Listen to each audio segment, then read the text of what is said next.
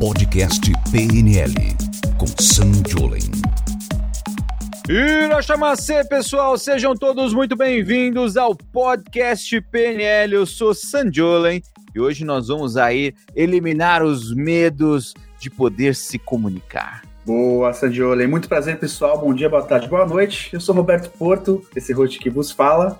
E recados iniciais, como sempre, tá? Você pode nos ouvir tanto no Spotify quanto no Deezer e demais canais aí que tem disponibilidade do podcast PNL com o Sam. E recado mais importante ainda é lembrando vocês que dos dias 10, 11 e 12 de maio vai rolar o evento Reprogramador, certo, Sam? É isso aí. Se você tá dizendo, Roberto, eu só falo. eu venho aqui e Boa. falo e me comunico.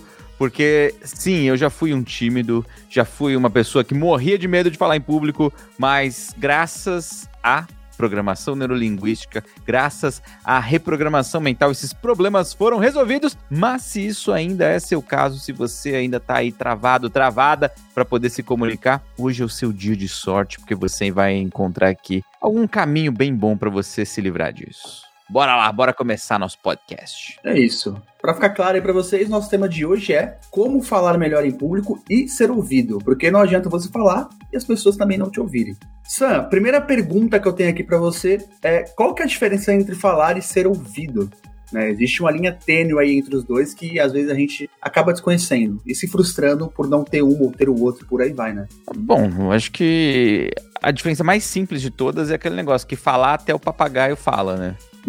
A questão é se isso de algum modo causa algum impacto, alguma diferença no mundo, naquilo que você faz, na, no que você vende, no que você está comunicando. Essa é, acho que, a maior diferença de você ser ouvido, de você ser percebido, ou de mais importante ainda, né, das pessoas, francamente, comprarem sua ideia. Quando eu digo comprar, não quer dizer que a pessoa vai lá e vai dar o dinheiro, mas quer dizer que a pessoa ela, ela consegue perceber o seu mundo. Ela come, consegue ver pelos seus olhos, ela consegue é, sentir o que você está sentindo na situação. Tudo isso graças à maneira como você consegue se comunicar. E assim, tem várias maneiras de poder se comunicar. Tem pessoas que se comunicam bem escrevendo, tem pessoas que se comunicam bem ali desenhando, tem pessoas que se comunicam bem falando, e tem gente que não se comunica quase que de nenhum jeito. E isso é um grande problema. Então, o nosso trabalho aqui com programação neurolinguística é fazer com que você consiga se comunicar mais. Porque uma das coisas que as pessoas costumam se queixar muito é o seguinte: ah, Sam, Fulano não me entende. Beltrano não me entende. Ah, essas pessoas. Nossa, você não quer me entender, né? Ele não tá me entendendo. Só que a gente tem um, um pressuposto, uma crença, uma regra, uma maneira de pensar muito forte dentro da programação neurolinguística, que é o seguinte: se você não está sendo entendido, a culpa não é do outro. A culpa é sua que não está sabendo se comunicar da melhor maneira possível. Eu também aprendi isso antes de conhecer PNL, inclusive. Olha aí que beleza. Então tem um, um, um, caminho muito importante a ser passado aí. Por quê? Você quer ser entendido? Então se esforce para conseguir se comunicar de uma forma mais interessante, mais inteligente, de uma forma mais eficiente. E aí que a programação neurolinguística ela consegue trazer assim uma maneira maravilhosa. Inclusive a PNL, ela ficou mais conhecida, principalmente aqui no Brasil, como um método para poder melhorar a comunicação. Então foi de longe assim o que o, o brasileiro mais ficou encantado. Uau, PNL, com isso eu posso melhorar minha comunicação. Eu quero. Por quê? Porque as pessoas se comunicam bem normalmente. Eu vou te dizer que se todo mundo se comunicasse bem, não existiria guerra, não existiria briga, não existiria nenhum tipo de divergência, não existiria problema nas empresas. Pode ver, qualquer empresa, 99,9% dos problemas é por falta de comunicação, por má comunicação, por algum tipo de ruído na comunicação, de gap, falha na comunicação. Isso acaba custando caro na nossa vida. Isso acaba custando caro no sistema que a gente está. Isso acaba custando caro os nossos relacionamentos. O grande ponto é que não adianta sair falando do jeito que você acha. Do mesmo jeito que não adianta também ficar com morrendo de medo, porque isso não vai adiantar nada. Alguém não vai chegar e não vai se comunicar por você. Se você gosta aqui de ter porta-vozes aí o tempo inteiro, alguém explicando o que você quer dizer, cuidado, tá? Porque a mensagem deixa de ser sua. Você pode melhorar, você pode ficar bom disso. É questão de treino. Se eu conseguir, você também consegue. E o medo de falar em público, geralmente, é relacionado sempre a algum trauma? Tem alguma outra coisa que geralmente traz isso? Já intrínseco na pessoa, ela já nasce assim? Roberto, as pessoas têm medo de falar em público, isso é bem comum. Inclusive, é considerado o maior medo da humanidade, né? Fizeram uma pesquisa há muito tempo e descobriram que as pessoas tinham mais medo de falar em público do que da própria morte. E o interessante disso é que é o seguinte, se você pode provar isso em vários lugares. Você pode falar assim, olha, vai, esse aqui é o trabalho a ser feito. Ah, que ótimo. Você vai ter que contar isso aqui e mostrar na frente de toda a empresa. Você vai ter que mostrar isso aqui na frente de toda a sala de aula. E aí você pode perceber, as pessoas muitas vezes vão ficar com medo. As pessoas, na maioria, ali vão sentir um calafrio. E mesmo as pessoas, às vezes, experientes, conheço muita gente, conheço palestrantes que sentem aquele frio na barriga violento antes de poder entrar num palco, entrar em alguma apresentação. Inclusive, uma vez me perguntaram, Sam, você sente esse frio na barriga antes de falar em público? E eu disse, eu não sinto. Mas por quê? Porque eles até falam, né? Não, uma coisa só é boa se dá aquele frio na barriga. Eu te digo, você não precisa sentir um frio na barriga para ser bom. Você pode reprogramar isso se você quiser ou não. Se você gosta de sentir, mantém. Se você não gosta, reprograma. Dá para fazer isso. Dá para tirar esse medo. Então vou dar um exemplo bem simples. Eu era o típico japonês. Morria de medo de falar em público. Nossa, se tivesse que falar em público, eu não ia. E quando eu digo público, as pessoas talvez imaginem uma sala de aula, uma plateia. Eu não falava com mais de três, quatro pessoas se eu não conhecesse muito bem aquelas pessoas. Então eu era capaz, sei lá, de me comunicar com meu pai, com a minha mãe, com meu tio, com a minha avó, beleza, não teria um grande problema. Não era confortável, mas não tinha um grande problema. Só que se colocasse uma plateia maior, ou um coleguinha da sala de aula, professor, qualquer. Nossa, já começava a me dar uma agonia. Geralmente, qualquer tipo de apresentação, qualquer tipo de confraternização, festinha, eu começava a me esconder. Eu já, já sofri, inclusive, com fobia social. Durante um bom tempo da minha vida, eu não comia em público. Quem dirá falar? Se eu não comia, quem dirá falar? E aí, qual que era o ponto primordial? Tudo isso foi aprendido? E aí vem uma coisa muito interessante da PNL, que a gente tem um approach de começar a estudar as coisas focadas na solução. Por quê? Pensa assim, ó. Quando você nasceu, você que tá aqui me ouvindo, me assistindo, quando você nasceu, você não tinha nenhum medo. Já parou pra pensar? Todos os medos, na grande maioria, foram aprendidos. Um bebê, ele nasce com medo de barulho alto, ele nasce com medo de cair e ele nasce ali com um sistema que se ele tiver com fome, ele vai chorar. Ou com dor, ele vai chorar. É isso. A partir daí, todos os outros medos são aprendidos. Ah, mas precisa passar por um trauma? Bom, às vezes um trauma não é uma coisa grandiosa, gigantesca. Às vezes um trauma foi um olhar feio que você tomou. Quem nunca, né? Tomou aquela olhada assim, nossa, quem é essa pessoa ridícula? E aí começou a ficar com medo, se sentiu mal e por aí vai. Tudo isso é aprendido. Se você tem medo de alguma coisa, foi aprendido. Você tem medo de falar em público? Foi aprendido.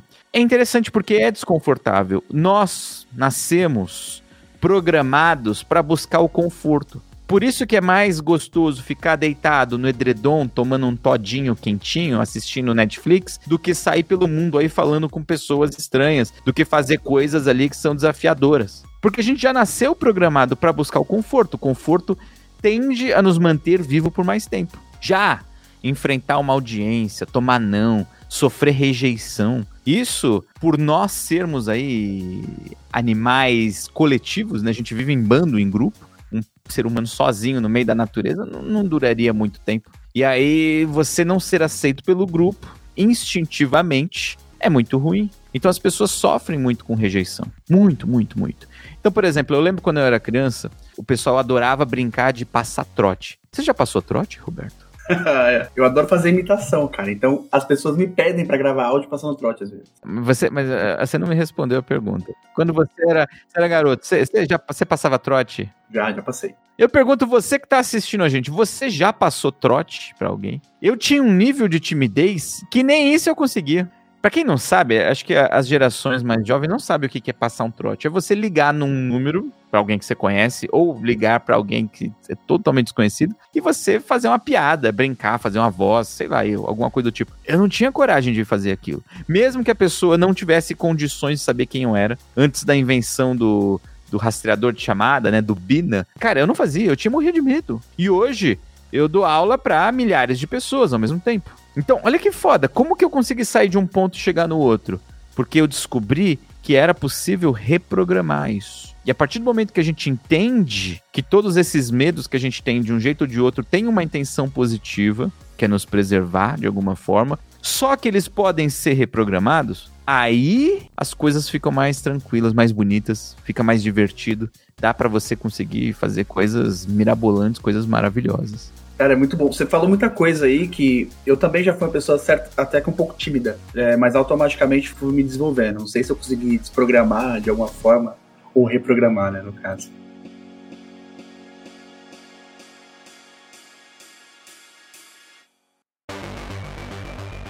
Mas e a timidez, assim? Como é que a gente resolve isso?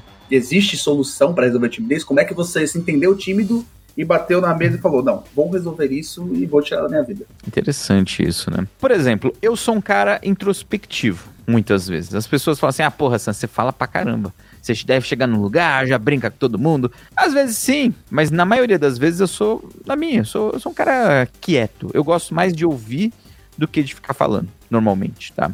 em contextos sociais. Acontece o seguinte: eu falo profissionalmente. E isso jamais seria possível, jamais teria essa profissão se eu não tivesse desbloqueado, reprogramado isso. Então, vamos pensar o seguinte: mesmo uma pessoa muito, muito, muito, muito, muito tímida, que ela não, não suporta trocar olhar com alguém, dá para reprogramar? Eu digo que não só dá, como é algo extremamente rápido. Eu já tive casos de pegar pessoas que assim morriam de medo, vieram fazer um curso presencial comigo. E aí, eu primeiro fui, fiz um trabalho com ela sentada ali, ela foi tirando.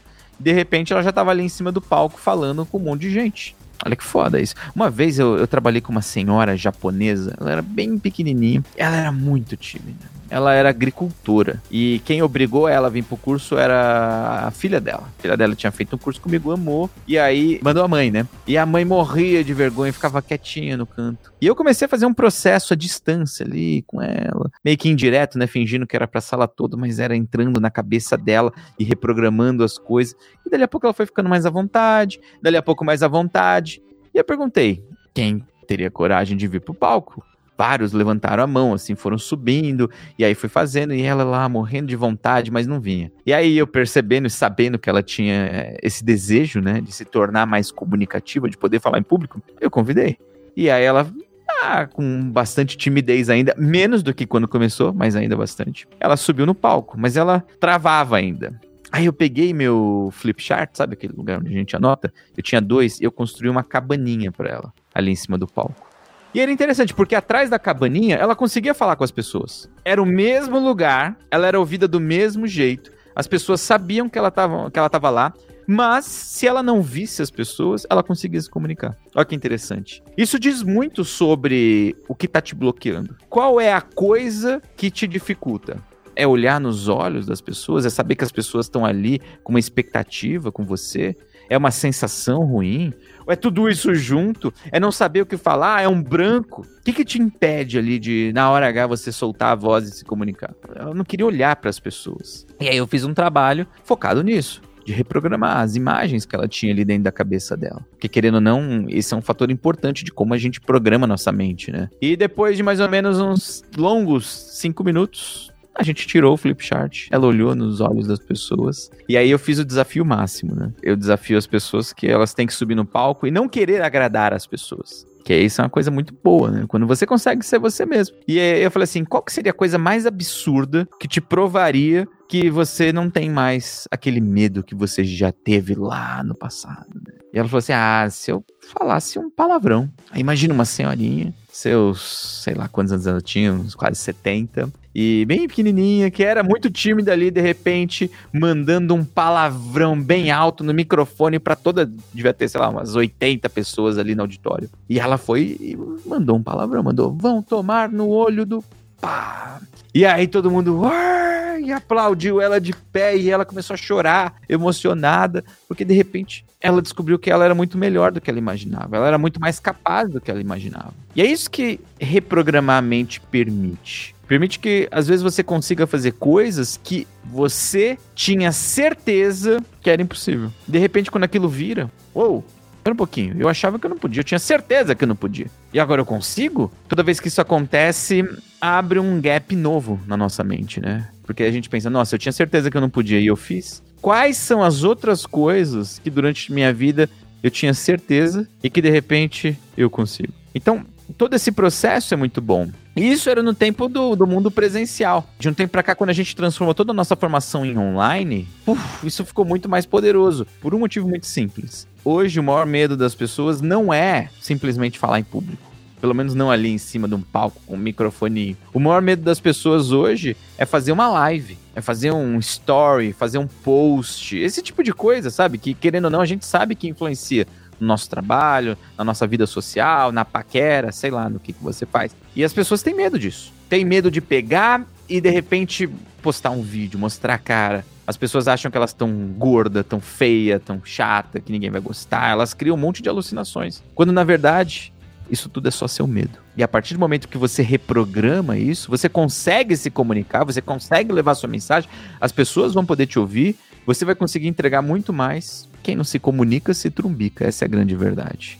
E você tá aí cheio de vergonha, cheio de medo, sendo que você poderia estar ajudando alguém, ajudando o mundo com a sua mensagem, com tudo que você sabe, com tudo que você viveu, com tudo que você tem aí para passar para alguém.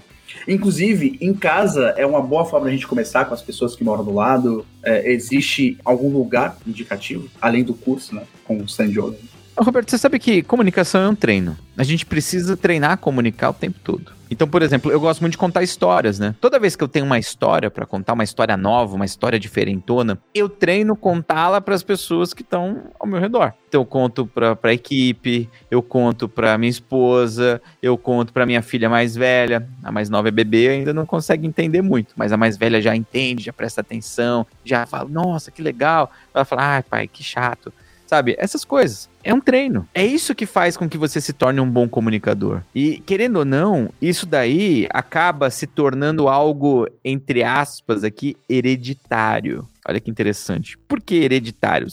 Obviamente, estou brincando, não vai passar isso pelo seu DNA diretamente, mas você acaba influenciando as pessoas no seu redor. Pelo exemplo, Por né? quê? Porque se você se comunica bem, você vai influenciar seus filhos a se comunicarem melhor. Olha que interessante. E você vai influenciar o, os seus amigos a também se comunicar melhor. E isso vai passando, isso é, acaba se tornando contagiante. Eu lembro uma vez que meu carro ficou preso numa ilha. Eu e Fernanda a gente foi passar uns dias na praia, na Ilha Bela, que fica perto de São Paulo. Bem no final de semana que a gente estava lá, desabou uma estrada. E a estrada ficou toda tapada, eu não conseguia tirar o carro. E aí eu tive que pegar um barco junto com o Fernando. A gente pegou um barco, voltou de Uber para São Paulo e o carro ficou lá na ilha. E aí eu tive que fazer uma mega viagem, sabe? Meu pai foi me dar uma carona, a gente pegou a balsa, tem que pegar a balsa. Chegamos lá na ilha, dirigimos, chegamos lá tarde no lugar. Peguei meu carro voltando na balsa e aí minha filha mais velha me ligou. Ela falou: "Pai, onde você tá?" Eu falei: "Filha, eu tô num barco. Eu fui resgatar o meu carro numa ilha e agora eu tô cruzando o mar para poder chegar em casa." E aí, quando ela ouviu aquilo, era, era uma história tão absurda, mas era verdade, isso que era foda. E ela falou assim: pai, o Olive, que é o nome do gato dela, né? É o Olive, ele disse que isso é mentira. Eu acredito, mas ele acha que é mentira.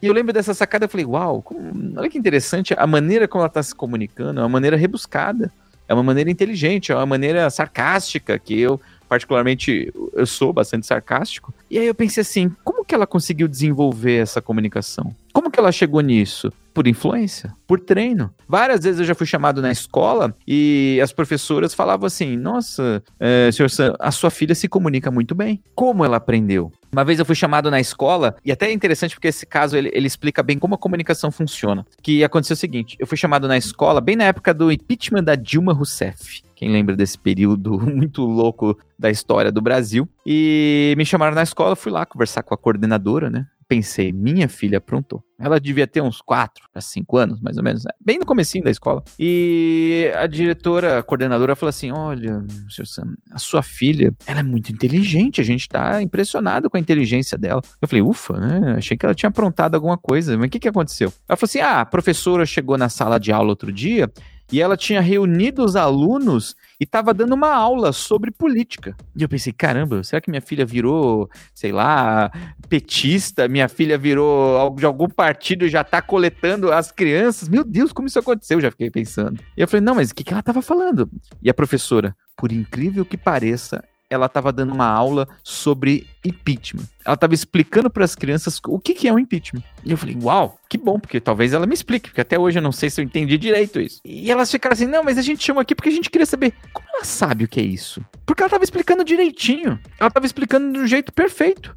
Fez sentido, até a professora gostou. E eu pensei, meu Deus, como que ela aprendeu isso? Ela era uma criança de 3, 4 anos, 4, 5 anos, não tinha mais que isso. Aí eu comecei a pensar, comecei a pensar, e me veio uma imagem na cabeça. Veio a imagem que um dia eu tava em casa, cheguei do trabalho, e aí a gente sentou, só passava isso na televisão, no, no repórter, no jornal, o tempo inteiro. E aí falava, ah, impeachment, Dilma, impeachment, Dilma. Ela não conseguia nem falar o nome, impeachment. E ela via aquilo, ela falou assim, pai, o que, que é esse negócio aí que eles falam na televisão que é esse negócio com a Dilma tal. E eu falei, meu Deus, como que eu vou explicar isso para uma criança? E aí eu fui atrás de, e essa é a palavra mágica, nota. Eu fui atrás de referências. Porque comunicação é referência. Você só consegue se comunicar efetivo com outra pessoa te entendendo quando você consegue achar alguma referência na cabeça dela. Eu pensei, qual é a referência de liderança que ela tem? Uma criança desse tamanho começou a escola recentemente. E eu lembrei que na sala dela, eles faziam uma brincadeira do chefinho, que todo dia a professora escolhia alguém para ser chefinho. E esse chefinho, essa criança,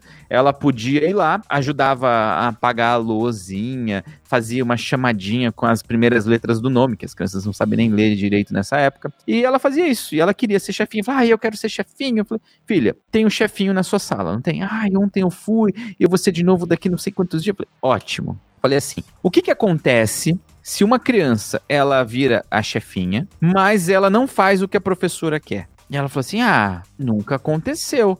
Mas eu acho que a professora ela tira a criança do chefinho. Ela não pode ser chefinho mais naquele dia. Eu falei: pronto, é exatamente isso que é impeachment. A Dilma foi eleita lá para ser presidente e de alguma maneira as outras pessoas não gostaram, não queriam que ela continuasse ali, foram lá e tiraram ela ali do chefinho. Só que os adultos são tão complicados que eles chamaram isso aí de impeachment. Mas é só isso, é tirar ela do chefinho. E ela, ah, isso, não, entendi. Ele entendeu. Por que que quando as pessoas vão falar assim, ah, a área da Amazônia devastada equivalente a X campos de futebol. Ah, se você ganhar na Mega Sena da virada, você pode comprar tantos carros 1.0. Não tinha esse negócio, né? Você pode comprar um milhão de Gol mil. Agora acho que não dá para comprar muitos, não. Eles fazem isso para buscar referência na cabeça de quem tá ouvindo. Tudo isso é um jogo de referência. A comunicação, ela só acontece, ela só chega do outro lado se ela conecta se o outro tem alguma referência. E é aí que a coisa funciona. É a mesma coisa quando a gente vai aprender um idioma novo. Eu vou aprender um idioma novo e às vezes eu falo 50 palavras e de repente, pum, eu falo uma palavra que eu conheço no outro idioma. Então eu falo, sei lá, ah, thank you. Oh, thank you. Eu sei o que, é. Nossa, ele falou obrigado.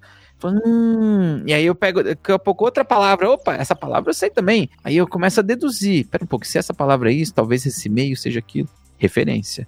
Você só se comunica com alguém se você conseguir encontrar referências na cabeça do outro.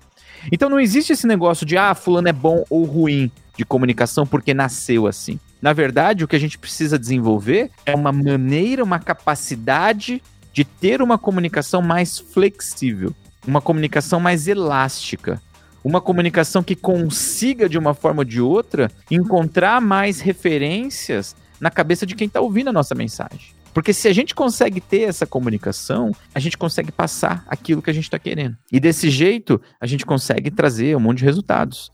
Ah, Sam, mas eu sou tímido. Tem jeito? Claro que tem. É rápido, é fácil, dá para fazer, só que você precisa começar a reprogramar sua mente. Inclusive, já deixo a dica aqui de você vir participar do nosso evento gratuito que vai acontecer. Que dias, Roberto? Dias 10, 11 e 12 de maio, tá? 10, 11, 12, 8 e meia da noite vai acontecer aí um evento gratuito que basicamente eu vou te ensinar um monte de estratégias para você melhorar aí sua comunicação, para você melhorar a maneira como você funciona, como você pensa, como tudo. E tudo isso é de graça. O evento chama O Reprogramador. E aí você vai ter a chance de começar a reprogramar sua mente começar a reprogramar isso, o que você sente, o que você tem aí dentro de você, como que você funciona, para você poder tirar seu melhor proveito. Então, Vem participar. Tem link na descrição desse vídeo. Eu não sei se tá agora para quem tá ao vivo, mas depois você pode entrar no meu Instagram, @sandiolen, e você consegue lá também clicar no link. Vem participar que vai ser muito bom,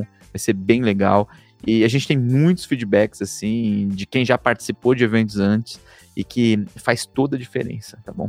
Outra coisa, tá rolando o desafio samurai também, né, durante o dia. É verdade, né? A gente começou recentemente o desafio samurai também, todo dia às 8h59 da manhã. Dessa vez a gente tá num horário um pouco mais cabível, né? Porque antes a gente fazia o desafio sempre às 5 da manhã. Agora a gente tá aí nesse horário mais flexível para todo mundo. E vai acabar semana que vem. Então são 14 dias só. Quem tá assistindo, assiste. Boa sorte, deve estar se dando bem. Mas quem não, é o desafio da disciplina samurai. Para você poder desenvolver aí sua disciplina no nível máximo, ao vivo, 8h59 no Instagram. Lembrando que o desafio samurai, do desafio da disciplina samurai, não fica salvo.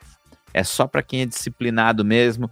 Vai lá, presta atenção, se conecta. Recados dados, acho que é isso, Sam. Tem mais alguma dica aí para dar pessoal que quer falar melhor em público, quer ser ouvido? Olha, a dica máxima é: vem participar desses eventos, tem muito conteúdo, vem ouvir, obrigado por estar aqui ouvindo. Assina esse podcast se você está me ouvindo no Spotify. Se você está no YouTube, deixa um like no vídeo, se inscreve no canal, liga o sininho para você ser avisado. Toda quarta-feira tem podcast novo disponível e putz, é um prazer poder te ajudar nessa jornada aí para você se comunicar melhor de maneira muito mais efetiva. Show. Pessoal, obrigado. Por hoje é isso e voltamos semana que vem com o nosso podcast PNL. Nós, um grande abraço, valeu, tchau. Você ouviu o podcast PNL com Sam Jolen.